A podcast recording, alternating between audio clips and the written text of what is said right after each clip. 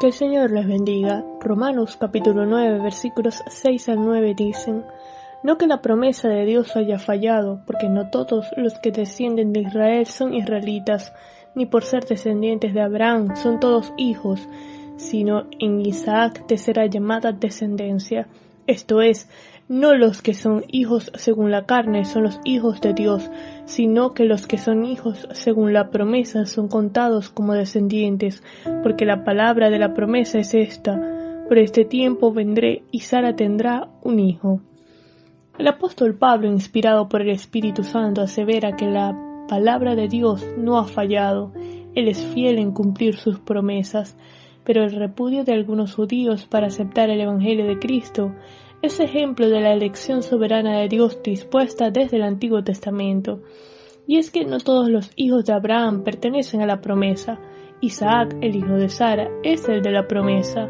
Ismaelitas, Madianitas y Edomitas, aunque son descendencia de Abraham según la carne, no son contados por Dios según la promesa. Incluso, no todos los que descienden de Israel son israelitas.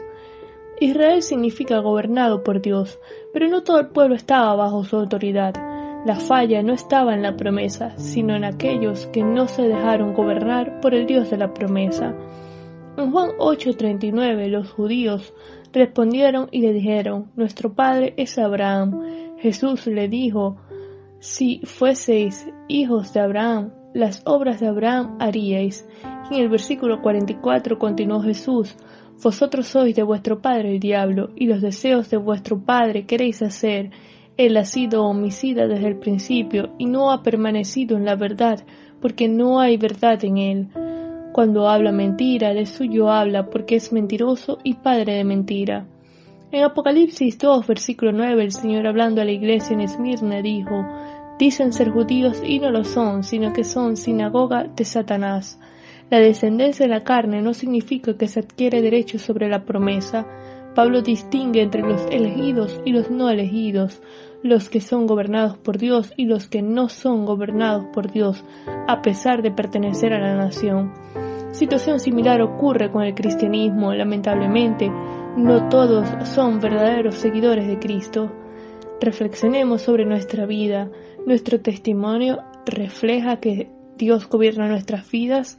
¿Realmente estamos viviendo bajo los preceptos de santidad y obediencia de Cristo? Jesús dijo en Mateo 7:20, así que por sus frutos los conoceréis. Vamos a orar. Señor, te damos gracias por tu amor, bondad y misericordia.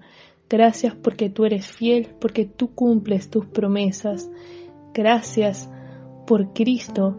Ayúdanos a vivir conforme a los preceptos de santidad y obediencia que a ti te agradan. En el nombre de Jesús. Amén.